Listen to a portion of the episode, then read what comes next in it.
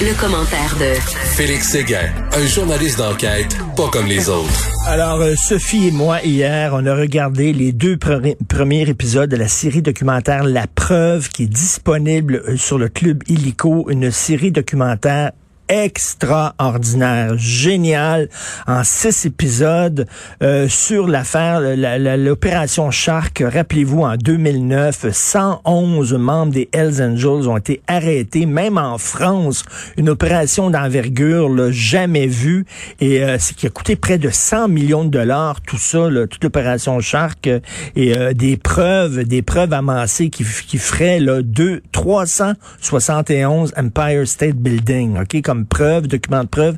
Six ans et demi après, tout ça fait poète, poète, poète. Les Hells qui ont été arrêtés ont recouvré leur liberté.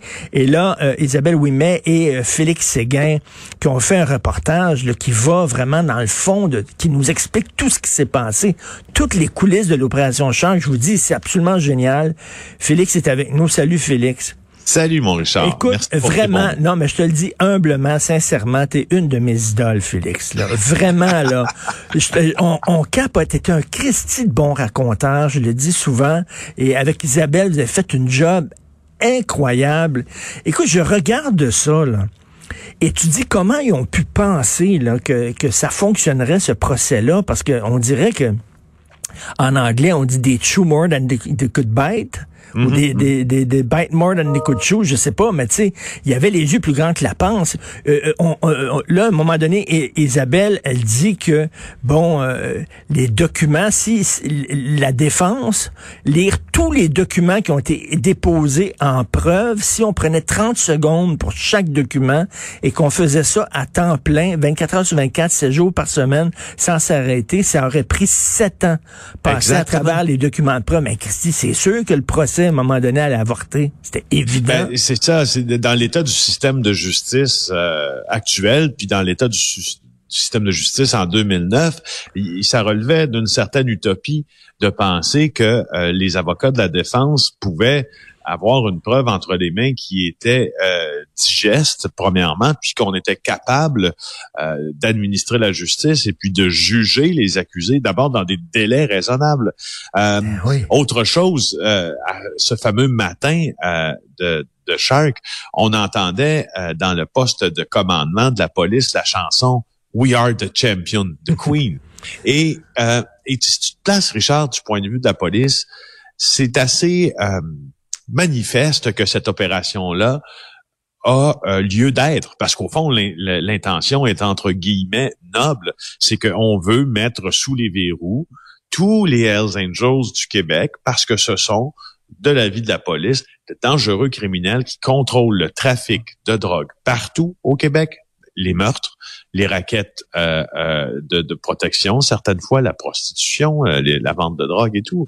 Alors, il y a une intention dans ça qui tombe sous le sens, n'est-ce pas? Ben C'est juste que c'est juste que l'intention c'est pas matérialisé devant la justice en succès. Mais ben non, mais c'était vraiment trop gros. Mais écoute, quand tu quand tu racontes cette journée-là, la journée de de l'arrestation, ils ont décidé à 6 heures du matin, on sort euh, 1200 policiers, je crois, on s'en va.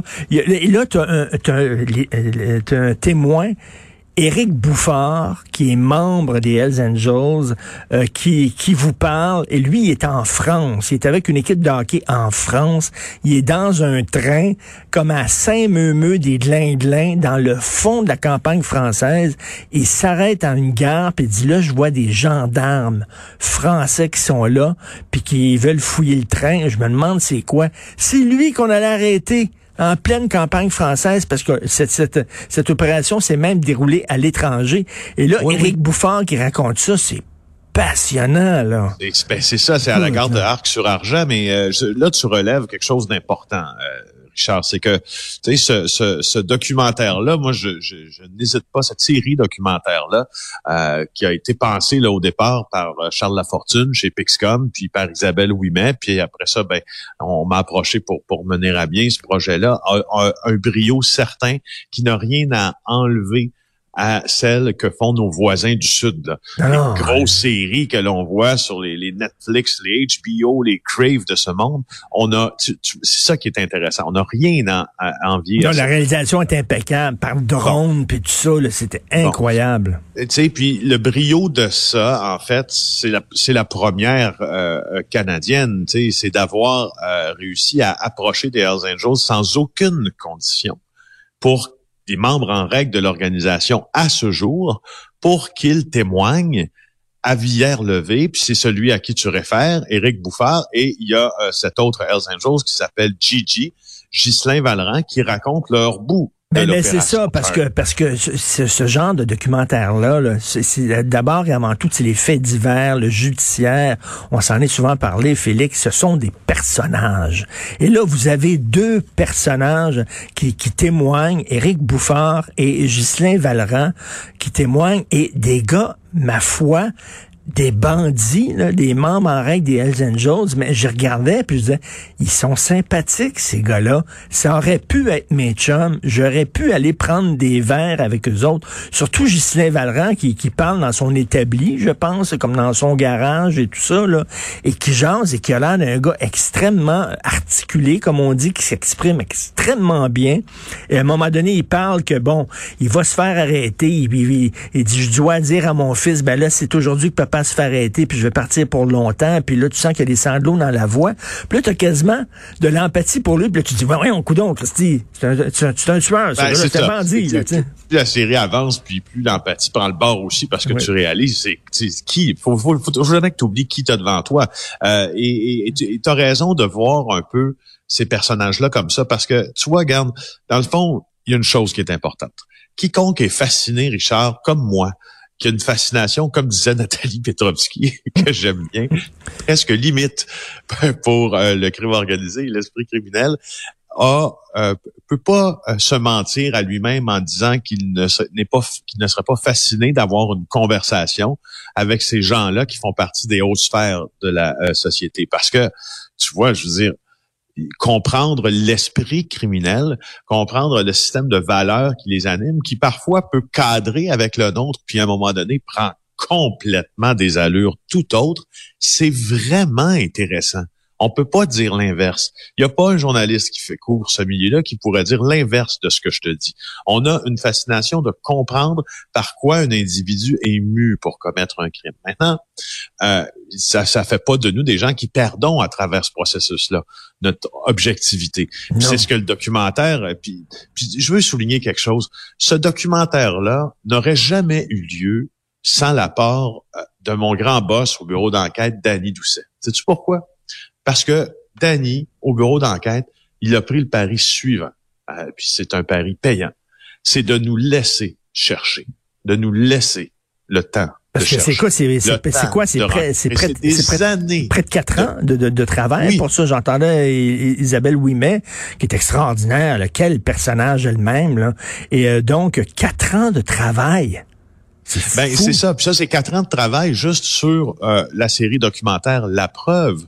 Mais il y a tout un travail dans ça qui ne se qui, qui est difficilement quantifiable comme ça à la radio parce que c'est des années qui précèdent ça où on a eu le temps d'aller rencontrer des sources. On n'a pas eu à livrer dans l'immédiat, l'immédiat, tu sais, un, un projet alors qu'il n'était pas prêt. Oui, mais... Ce projet-là, de la preuve, ça découle du livre noir des Hells Angels qu'on nous a permis d'écrire au bureau d'enquête, qu'on vient d'ailleurs de rééditer d'une édition revue et augmentée.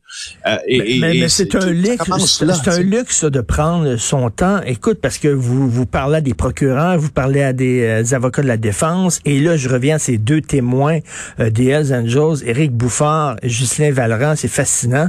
Et vous parlez d'un personnage, Sylvain Boulanger, qui était un des grands caïds euh, de, des Hells Angels. le gars, il buvait pas, il prenait pas de drogue, il courroyait pas, il se pas de tatouage, il sortait pas tard, il faisait même du couponing, c'est-à-dire qu'il découpait des hein? coupons, puis là, il allait, il allait porter, écoute, puis à chaque fois qu'il allait sortir avec ses chums des Hells, il payait jamais. Quand c'était le temps de la facture, il allait tout le temps aux toilettes parce qu'il était avant, il était près de ses sous.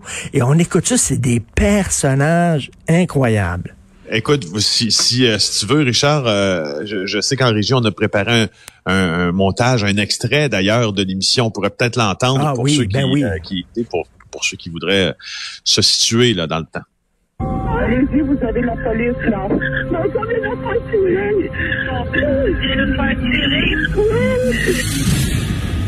Tous les membres de l'organisation qui faisaient un rôle très petit, très grand, étaient coupables au même degré des meurtres qui ont été commis. J'avais 22 meurtres au premier degré. Un complot de meurtre. Où j'avais du gangstérisme. Trafic de drogue, complot de trafic. Moi, je lisais ça comme un roman policier. Je me disais, c'est clair, ils s'en sortiront jamais. La preuve qui nous a été divulguée, il n'y a pas un être humain sur Terre qui a pu en prendre connaissance de A à Z. Ma mère va être contente. Le mec a des codes ça. On va pas un choc. Je t'en parlerai pendant une heure. Sylvain Boulanger, là, un des grands Hells Angels, qui a décidé d'être délateur et il a été payé 3 millions de dollars, plus il a pu lui vendre euh, vendre sa maison, alors qu'habituellement, tu pas le droit. Là, à un moment donné, la police arrive, met la main sur toutes tes possessions. Lui, on lui a laissé le, le, la liberté de vendre sa maison, en plus de toucher l'argent qu'il avait mis de côté euh, là quand il était bandit. Donc, euh, tu dis, c'est plusieurs millions de dollars, près de près de 13 millions de dollars. Mmh. Euh, Sylvain Boulan. C'est incroyable ce document-là, vraiment. J'ai rien vu deux épisodes. J'ai très hâte ce soir. Je regarde les quatre autres ce soir, mais vraiment chapeau. Ben c'est gentil, puis euh, c'est c'est tu sais je je j'appelle aussi ça du journalisme utile dans le sens où euh, il, comme on le disait, là, même si les journalistes avaient voulu couvrir l'opération Shark pendant toute sa tenue, on n'aurait jamais pu ça aurait été un feuilleton. Je veux dire, ça aurait été les feux de l'amour à chaque jour. Mais on n'a pas pu. Donc, il y a des angles morts, il y a des petites, ce que ce qu'on dit, c'est des petites parties qu'on a laissées en arrière. On reprend ces parties-là, on les remonte, on les regarde avec les yeux d'aujourd'hui. Puis, puis euh, franchement, je suis content que tu aies aimé. Alors, venant de toi, comme je le disais hier par texto, euh, ça me. Écoute, ça les me, gens doivent écouter tu ça. Es, tu es mon saut d'approbation. Club Illico, allez voir ça, la preuve, et tu salueras ta comparse Isabelle Ouimet. Bon week-end. Mérité, Félix. Salut.